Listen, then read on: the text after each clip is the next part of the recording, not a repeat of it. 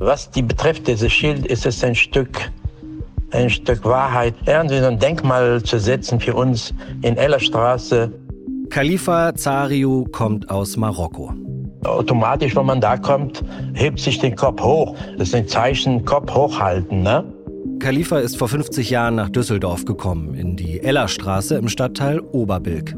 Sie ist bis heute sein Lebensmittelpunkt. Viele MarokkanerInnen leben und arbeiten hier.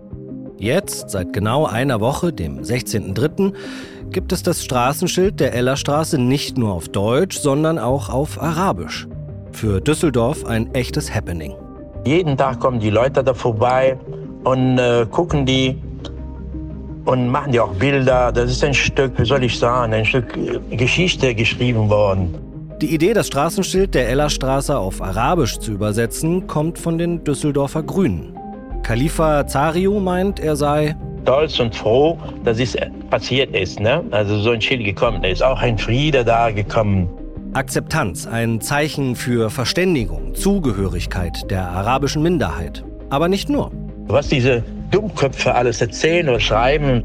UnterstützerInnen des neuen Schildes werden mit Hassmails überschüttet. Mindestens in einem Fall wird eine Privatadresse in einem rechten Chat geteilt. Alua Akbar schreibt eine rechte Bloggerin auf Twitter in Anspielung auf gewaltbereite Islamisten. Kommentarspalten auf Facebook müssen geschlossen werden, weil es so viel Hate gibt. Was das solle, ein arabisches Schild. Man sei doch in Deutschland. Der Staatsschutz ist alarmiert. Und das alles wegen der arabischen Übersetzung eines Straßennamens. Also Rassismus. Rassismus ist ein Wort, den man auch am liebsten gar nicht hört, nicht erlebt. Aber Rassismus gehört auch mehr oder weniger in dieser Land. Und das schon lange. Khalifa Zariou ist in den 70ern nach Deutschland gekommen. Als 18-Jähriger. Von der Schule direkt auf den Bau. Er erzählt von einer Begegnung, die ihn bis heute schmerzt. Man hat mir so einen Polier gefragt, wie ich heiße und wie ich, wo ich herkomme und so weiter. Habe ich nicht verstanden. Er hat mir so ein Blatt gegeben, habe ich meinen Namen und meinen Familiennamen, Geburtstag, wo ich geboren und so weiter und so fort. Der Polier, das ist eine Art Vorgesetzter auf einer Baustelle, ist zu den Kollegen gerannt. Da hat er gesagt, guck mal da, der kann schreiben. Guck mal da, der kann schreiben. Der hat mir wehgetan bis heute. Aber jetzt gibt es das Schild, den Straßennamen der Ellerstraße, auf Arabisch. Auf der einen Seite zwar nur ein Schild, aber gleichzeitig auch ein Anfang, ein Zeichen, dass die Leute akzeptieren, dass wir auch da sind. Und was die Hasskommentare betrifft, mit Rassismus meint Khalifa, damit müsse man halt leben. Die meisten Menschen in Deutschland seien ja nicht so. Und die anderen? Die müssen die auch akzeptieren. Wir sind in Demokratie hier in Deutschland. Ehrlich, einmal rein, rechte Ohren oder linke und da raus. Also es ist für mich, also es ist ganz normal manchmal, ne? Ein DPA-Podcast für Podimo. Vor zwei Tagen war Internationaler Tag gegen Rassismus. Aber mal ehrlich, wirklich was mitbekommen habe ich davon nicht und die meisten von euch wahrscheinlich auch nicht. Mein Name ist David Krause. Heute ist Donnerstag, der 23. März 2023 und das ist der Stand der Dinge. Stattdessen ging es in den Nachrichten darum, ob uns eine neue Bankenkrise droht, um den chinesischen Präsidenten in Moskau, um die heftigen Warnungen des Weltklimarats. Und damit dieser wichtige Tag gegen Rassismus nicht untergeht, zwischen all den anderen Schlagzeilen, haben wir uns entschieden, heute mit Tupoka Ogette zu reden. Sie ist Trainerin und Autorin und Rassismus ist ihr Thema. 2017 erschien ihr Spiegel-Bestseller Exit Racism, Rassismuskritisch denken lernen. Und gerade hat sie einen Daily Planer veröffentlicht, in dem die Leser in jede Woche Denkanstöße bekommen, rund um die Themen wie Allyship oder Black History. Das Journal heißt Tag für Tag aktiv gegen Rassismus. Hallo Tupoka. Hallo, schön, dass ich da sein darf. So, jetzt haben wir Straßenschilder auf arabischer Sprache in Düsseldorf. Wir haben Tag gegen Rassismus. Ähm, könnte man ja eigentlich denken, jetzt haben wir es endlich geschafft, oder? Antirassistisch in die Zukunft zu gehen. Was denkst du? Ja, also äh, es kommt ein bisschen drauf an, an welchem Tag man mich erwischt äh, mit dieser Frage. Also es gibt viele gute Entwicklungen, möchte ich sagen. Es gibt Dinge, äh, die ich wirklich begrüße und die ich toll finde. Es gibt Netzwerke, die sich gestalten. Es gibt Dinge, die vorangehen und gleichzeitig haben wir aber auch diesen großen gesellschaftlichen Backlash. Es gibt einen gewissen Überdruss. Ne? Ich höre immer wieder, dass Leute sagen, ja, na, ist jetzt auch mal wieder gut mit dem Thema und so weiter. Und natürlich ist es so, dass weiterhin tagtäglich in dieser Minute schwarze Menschen, People of Color, Rassismus erleben. Mhm. Ich muss dir erzählen, dass ich habe wirklich in meinem persönlichen Umfeld kein Buch so oft verschenkt und weitergegeben wie Exit Racism. Das hat mir unfassbar geholfen, weil ich dann doch teilweise mit Menschen zu tun habe, die sich selber natürlich nicht als Rassisten bezeichnen würden, aber durchaus rassistische Denkmuster einfach nicht ablegen können. Und deshalb erstmal vielen, vielen Dank, ja, weil mir das wirklich in der Argumentation auch sehr geholfen hat, dass ich so Gespräche geführt habe, wo ich dachte, mit Leuten, die eigentlich wahnsinnig smart und klug sind, in Medien arbeiten, ja, und aber trotzdem nicht verstehen, warum man das N-Wort nicht sagen sollte. Wie würdest du vielleicht uns mal so einen kleinen Überblick geben? Weil ich glaube, es gibt die eine Hälfte, die ist eh verloren, das sind Rassisten und Nazischweine. Und die andere Hälfte sind aber Leute, die man dann schon auch nochmal kriegt mit Argumentation, oder nicht? Ja, also ich würde hoffnungsvoll sagen, dass es nicht eine Hälfte ist. Also ich ja. würde sagen, also diesen rechten Rand, den gibt's natürlich und es ist auch gerade ähm, bedenklich, ne, da, dass der wächst und das ist ein Riesenthema, die gibt es. Ich würde nicht sagen, dass es die Hälfte der Bevölkerung ausmacht. Ähm, ich glaube, die meisten Menschen sind so wie du und ich in dieser Welt geboren und haben gelernt, Rassismus ist schlecht, Rassismus ist böse, aber wir finden Rassismus lediglich in der rechten Ecke. Mhm. Und wir haben auch gelernt, Rassistisch kann ich nur dann sein, wenn ich auch ähm, mich entscheide, das jetzt zu sein. Also dass meine Intention quasi ausschlaggebend ist dafür, ob etwas rassistisch ist oder nicht. Und das ist natürlich fatal. Wir alle sind in eine Welt geboren, wo Rassismus schon da war, bevor wir es waren. Also jetzt wir, unsere Generation, sondern Rassismus gibt es seit vielen Hunderten von Jahren. Und es durchzieht sich halt durch die gesamte Gesellschaft und wir alle werden da drin sozialisiert. Und ähm, ich find's toll, was du sagst zu meinem Buch. Das freut mich, weil ich habe das genau dafür geschrieben, dass wir beginnen zu lernen über den Rassismus, den wir im Alltag erleben, unsere rassistischen Denkmuster, die wir lernen und erlernen und so weiter, sprechen zu lernen. Es ist wahnsinnig interessant, wenn man, äh, ich nenne sie jetzt mal aufgeklärte Menschen damit konfrontiert, dass was sie gesagt haben gerade rassistisch war.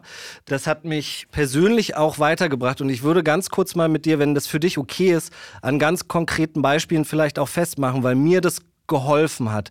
Ich hatte zum okay, Beispiel. Solange du jetzt keine rassistischen Begriffe Nein. produzierst, bin ich dabei. Nein, aber das eben auch ein, äh, ein spannender Fakt, eben ja, dieses äh, Reproduzieren, was viele auch nicht auf dem Schirm haben. Ja. Wenn ich jetzt äh, mit älteren Kollegen vielleicht spreche und sage, das N-Wort, das sagt man nicht mehr. Und die dann sagen, hä, wieso, was, was denn überhaupt für ein Wort? Ich so, na, das äh, N-Wort. Und dann mhm. sprechen die das aber trotzdem aus und dann zucke ich mhm. immer so ein bisschen zusammen. Wie würdest du sagen, kann man in so einer Situation ja damit umgehen, um eben Leute auch nicht total zu verschrecken und zu verlieren in der Argumentation? Mhm. Also die Frage ist, wer, wen meinst du mit Mann? Ne? Ich würde da schon unterscheiden in der Reaktion oder in einem Umgehen mit reproduziertem Rassismus zwischen Menschen, die von Rassismus betroffen sind, also schwarze Menschen, People of Color, indigene Menschen und weiße Menschen. Du als weißer Mensch da würde ich sagen, es kommt auch auf die Beziehungsebene an. Also genau, wenn das eine Person ist, wo es dir eigentlich wichtig ist, dass die was lernt, dass die was mitnimmt, wo man auch eine Ebene miteinander hat, ähm, da würde ich sagen, es ist wichtig, diese Person nicht zu missionieren, sondern zu versuchen mitzunehmen, zumindest im ersten Schritt. Ja, also ähm, ich erlebe oft, dass weiße Menschen, die sich schon ein bisschen mit Rassismus auseinandergesetzt haben, dann so eine Verachtung haben gegenüber den Menschen, die noch am Anfang der Auseinandersetzung ähm, stehen und ich kann das auch nachvollziehen, aber ich finde es halt hinderlich. Es wäre besser zu sagen, Mensch, ähm, weißt du, ich habe das N-Wort wie auch immer auch lange ähm, unbedacht benutzt vielleicht, ja, ähm, und dann habe ich aber gelernt das und dann habe ich aber verstanden das, dann habe ich dieses Buch gelesen, diesen Podcast gehört und jetzt sehe ich das anders. Jetzt habe ich verstanden, dass jedes Mal, wenn ich das N-Wort ausspreche, ich in dem Moment dafür sorge, dass Rassismus ähm, weiter am Leben bleibt und ähm, versuchen, so Menschen mit auf den Weg zu nehmen. Das wäre zumindest der erste Ansatz. Mhm, verstehe. Andere Situationen, wenn man jetzt äh, rassistische Sachen sagt äh, oder hört, klassischer Fall Familienfeier auf dem Dorf, ja, wo noch anders gesprochen wird, wo es dann auch nicht Schokoküsse heißt, sondern eben Endküsse.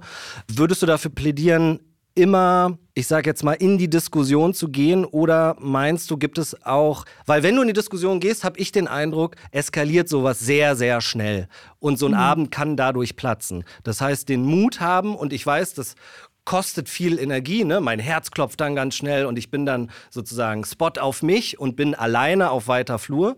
Mhm. Könnte aber diesen unangenehmen Zustand ja vermeiden, indem ich einfach weghöre und das weglächle oder so tue, als ob ich es nicht gehört hätte, würde mich damit aber selber verraten. Ja, das ist halt die Frage, ne? Also Natürlich ist es unangenehm und über Rassismus zu sprechen ist nicht leicht, also gar keine Frage. Aber ich denke, es ist auch nochmal wichtig, also für dich als weiße Person, in dem Moment, wo du schweigst, stimmst du dem zu. Also dieses Schweigen, das wirkt ja total auch gewaltvoll, ja, ähm, weil das wirkt in dem Moment als Zustimmung. Und in dem Moment, ähm, dadurch, dass du das nicht, das lässt du es halt geschehen. Ich würde nie sagen, bring dich jetzt physisch irgendwie in Probleme. Also wenn mhm. es wirklich darum geht jetzt, dass du Angst haben musst um deine physische Unversehrtheit, ähm, aber wenn es darum geht, jetzt irgendwie, wie gesagt, in der Familienfeier oder beim Job, in der Arbeit, jemand macht einen rassistischen Witz oder so, fände ich es schon wichtig, dieses Schweigen zu unterbrechen. Und es gibt ja einen Unterschied. Also einerseits kann man sagen, man hält jetzt immer eine große flammende Rede. Das muss es ja gar nicht immer sein. Aber man kann sagen, hey, Moment, aber sorry, aber Rassismus ist nicht lustig. Oder das, was du gesagt hast, ist, ähm, muss ich sagen, das sitzt bei mir echt quer. Ja, also ähm, da gibt's ja ein Spektrum. Und ich rate Menschen auch, dass sie sich darauf vorbereiten. Also weil in der Situation ist man dann ja oft total emotional. Und dann kommen noch irgendwie, ne, wie, wie du schon gesagt hast, dann gucken alle auf einen und dann ist irgendwie die Partystimmung vorbei. Ja. Und deswegen macht es durchaus Sinn, sich vorzubereiten, sich so zwei, drei kleine Sätze aufzuschreiben, ähm, Argumentationslinien, ähm, wie man das Schweigen unterbrechen kann in dem Moment. Weil man muss sich schon bewusst sein, in dem Moment hält man Rassismus am Leben. Absolut. Und ja, es äh, fordert vor allen Dingen so ein äh, proaktives Handeln, ne? womit wir natürlich, oder ich jetzt zumindest als weißer Mensch so ja in meinem Leben keine Nötigkeit bisher hatte. Also es fordert sozusagen einen Schritt äh, nach vorne. Du bist ja. Und ich, ja. sorry, ich habe noch einen Gedanken und zwar ähm, für diese Situation. Also oft glaubt man, man ist dann allein auf weiter Flur. Hm. Aber was ich schon auch oft gefeedback bekomme, ist, dass Menschen sagen, es kann sich doch schon auch die Dynamik ändern. Also in vielen Gruppen sind dann doch Menschen, die auch eigentlich ein äh, ungutes Gefühl dabei hatten, aber es nicht hätten verbalisieren wollen, die Ne? Und wenn dann jemand was sagt, wenn du dann in dem Moment sagst, sorry, aber das geht doch gar nicht, ne? Also dann kann es schon passieren, dass eine zweite Person sagt, ja, stimmt, ich fand das ehrlich gesagt auch doof. Ja, und dann kann sich im Idealfalle, kann sich die Stimmung schon auch ähm, wenden und dass dann quasi einfach klar gemacht wird, hey, das ist nicht cool und es gibt mehr Verbündete im Raum, als man denkt. Ja, vielleicht. Also ich muss sagen, ich habe oft die Erfahrung gemacht, äh, dann wirklich alleine zu sein und dann auch mit so einem Kloß im Hals irgendwie, ja, keine, also so dieses Gefühl von, dieses Unrechtsgefühl einfach. Also es kann doch nicht ja. sein, dass du sowas jetzt wirklich vertrittst. Und äh, habe mich dann, habe das einfach ertragen und bin dann äh, gegangen, so einfach, um auch ein Statement zu setzen. Aber natürlich ist es wahnsinnig schwer und sehr, sehr anstrengend, muss man sagen. Auf jeden Fall. Wie ist das denn eigentlich? Du bist ja auch äh, Antirassismus-Trainerin. Was für ja, Menschen triffst du da und wie kommen da deine Ratschläge an? Ich kann mir vorstellen, dass du ja auch gerade mit vielen, ja, konservativeren Menschen zu tun hast. Kommt das an oder? Also ich habe ja den Luxus ähm, oder wir, also ich arbeite im Team zusammen mit meinem Mann Steven Lawson und ähm, wir haben den, ich nenne das jetzt mal Luxus, dass wir uns aussuchen können, wo wir hingehen können und dass wir auch eingeladen werden. Also das heißt, die Menschen, die uns einladen, haben ein Interesse daran, sich mit diesem Thema auseinanderzusetzen. Das heißt nicht, dass es nicht da auch ab und zu mal Abwehr gibt hm. im Prozess, aber ähm, die Voraussetzungen, die ähm, ich schaffe, sind erstens, wir sind alle freiwillig da. Mhm. Ich habe keinen Missionsdrang. Also ein weißes Privileg ist, dass man die Wahl hat, sich damit auseinanderzusetzen und ich mache das in, bei mir nicht mehr dass ich Pflichtveranstaltungen leite. Das habe ich lange gemacht, aber dem setze ich mich also wirklich nicht mehr aus. Äh, also das sind alle freiwillig da und das bringt auch eine Lernbereitschaft mit.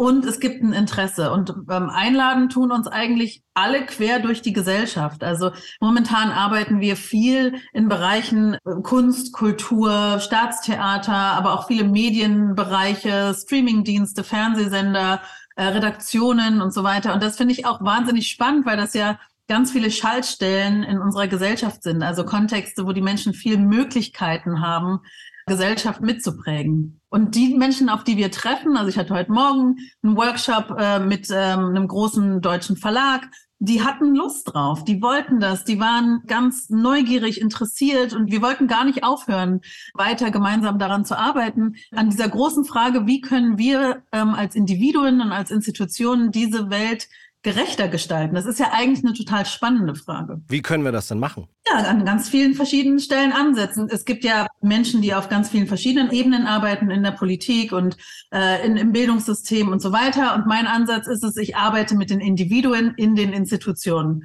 Und die Rolle, die ich übernehme in meiner Arbeit, ist, dass ich mit Menschen gemeinsam einen Weg gehe, rassismuskritisch denken und leben zu lernen. Das bedeutet einmal zu verstehen, wie stark Rassismus uns geprägt hat. Also da müssen wir ein bisschen in die Vergangenheit schauen oder ein ganzes Stück, ne? transatlantischer mhm. Sklavenhandel, Kolonialismus, die Spuren heute und so weiter.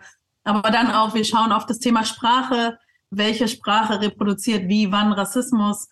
Wir schauen auf das Thema weiße Privilegien und wir schauen natürlich dann auch auf Themen, wie kann ich ein guter Verbündete sein und so weiter. Ich habe mir heute Morgen, ich bin so wach geworden und habe dran gedacht, dass wir uns halt heute digital begegnen. Und ich hatte eine ganz, und verzeihe wirklich, es ist eine ganz, ganz billige und blöde Frage vermutlich.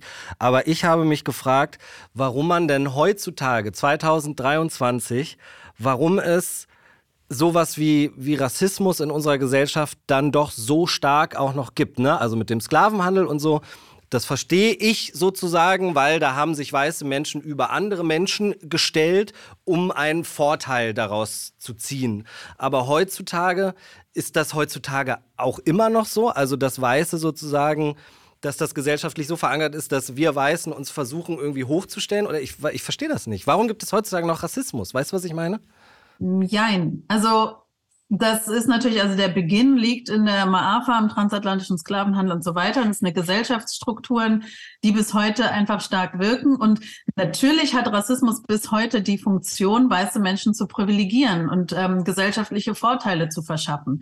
Und es sitzt halt einfach so tief in unserer Sozialisierung, dass das Individuum das nicht unbedingt weiß und nicht unbedingt wahrnimmt und nicht unbedingt merkt, an welchen Stellen. Aber natürlich hat Rassismus nach wie vor erstens die Funktion zu trennen, eine Trennung aufzumachen, die eigentlich keinen Sinn macht und ähm, natürlich Menschen zu kategorisieren und anhand von diesen Kategorien auch Vorteile zu verschaffen, Macht zu verschaffen, Zugang zu verschaffen, Ressourcen zu verteilen und so weiter. Und das wirkt natürlich gesellschaftlich heute nach wie vor, im Kleinen und im Großen. Wäre dann ein guter Weg, dass man in der Grundschule beispielsweise schon äh, Antirassismus so als Schulfach vielleicht hat? Auf jeden Fall. Also ich werde, das äh, werde ich auch nicht müde, das zu sagen. Ich fände es total wichtig, dass Kinder schon ab der ersten Klasse so ein Fach haben wie machtkritisch denken lernen oder so. Das bezieht sich natürlich nicht nur auf Rassismus, sondern auch auf alle anderen Diskriminierungsformen. Ne? Also meine Realität ist ja jetzt, dass ich in meiner Arbeit auf Menschen treffe, die sind so um die 40, 50, wie auch immer, und haben nicht gelernt, über Rassismus zu sprechen, weil es keine Gelegenheiten dafür gibt in unserer Gesellschaft. Und alle oder die meisten Menschen, die ich treffe, sagen genau das. Wenn ich das schon viel früher gelernt hätte, dann ne, hätte ich viel früher auch aktiv werden können und entlernen können und so. Und ich bin sehr dafür, dass schon Kinder eine Sprache dafür bekommen, um die Welt zu beschreiben, in der sie sich bewegen. Schreiben kann man jetzt natürlich auch in deinem neuen Journal, was du rausgebracht hast. Tag für Tag hat man kleine Aufgaben zu bewältigen. Du hast ganz viele, äh, was ich mega cool fand. Also es ist auf der Höhe der Zeit sozusagen, ja, mit Podcast-Tipps, mit Serientipps. Es hat wahnsinnig Spaß gemacht. Ich habe mich da vorgestern so durchgeblättert und dachte, ich habe nichts reingeschrieben, ja, aber alleine so dieses Durchblättern hat Spaß gemacht. Ich habe mich dann so bei dir auch gefragt, ab welchem Punkt und ich hoffe nicht, dass er eintreten wird, aber ab welchem gibt es so einen Punkt, wo du auch ermüdest, wo du sagst, jetzt noch ein Buch über Rassismus und nochmal, sie haben es immer noch nicht gelernt. Also deine Mission ist, glaube ich, nie beendet, oder? Naja, also ich bin jeden Tag müde. Also die Arbeit ist natürlich total ermüdend. Also äh, es ist ja klar, ne? Also die Auseinandersetzung mit Rassismus und auch für mich als schwarze Frau, die natürlich im Alltag auch Rassismus erfährt, Es ist eine total anstrengende Arbeit, die auch einen hohen Preis fordert. Und ähm, noch bin ich aber an einem Punkt, wo ich die Hoffnung immer wieder finde. Ich freue mich, dass es einfach so viele Menschen gibt, die auch gegen Rassismus kämpfen, im Kleinen und im Großen. Ich freue mich, dass ich das vor mir, dass so viele Menschen getan haben und den Staffelstab immer weitergereicht habe. Und für den Moment ähm, habe ich auch einen dieser Staffelstäbe und ich werde den aber auch irgendwann übergeben. Also es ist ganz klar. Also noch ist es nicht so weit. Ich habe viele tolle Begegnungen, so wie heute Vormittag in dem Workshop. Viele Begegnungen, die mich auch inspirieren und die mir Mut machen und Kraft geben. Ähm, und äh, solange das so ist, mache ich weiter. Jetzt in, leben wir in irren Zeiten gerade. In Deutschland regiert eine, naja, wenn ich Habeck so richtig verstanden habe, in so einer unter einer angefahrenen Ampel. Hast du das Gefühl, dass Rassismus gerade politisch eine Rolle spielt in Deutschland? Also ich würde sagen, medial gibt es gerade eine gewisse Erschöpfung und auch bei vielen Menschen, die vielleicht neu sich damit beschäftigt haben. Ne? Also vor zwei Jahren nach dem Mord an George Floyd war ja alles voll mit diesem mhm. Thema. Ähm, und jetzt erlebe ich in, äh, schon, dass Menschen einfach so Dinge sagen wie, ach, es reicht jetzt, jetzt haben wir doch schon mal zwei Jahre Rassismus gemacht und ne, immer diese politische Korrektheit und so weiter. Das erlebe ich schon. Und dann würde ich sagen, also ich meine, ich bin keine Expertin für den Politikbereich. Ähm, ich würde sagen, überall in der Politik, in der Wirtschaft, im Bildungssystem gibt es Individuen, engagierte Individuen, die ihren Lebenskampf führen dem, oder gewidmet haben dem Kampf gegen Rassismus. Und die gibt es überall, die gibt es auch in der Politik. Und gleichzeitig gibt es immer mehr Sachen, die getan werden können. Ja, also das gibt es auch, natürlich. Ja, und deshalb umso wichtiger, dass du das machst, was du machst. Äh, Nochmal vielen, vielen Dank, dass wir mit dir äh, sprechen konnten heute. Und äh, ich drücke die Daumen, dass die Müdigkeit nicht so schnell einsetzt und dass du den Staffelstab noch weiter tragen kannst. Ja, vielen, vielen lieben Dank. Der Blick auf die üblen Nazis, auf rechte Gewalt ist extrem wichtig. Wichtig ist aber auch zu sehen, welche kleinen, alltäglichen Spielarten Rassismus doch noch so hat. Wer Lust hat, da einfach immer wieder mal drauf zu schauen, der sollte sich Tupokas neues Buch nehmen.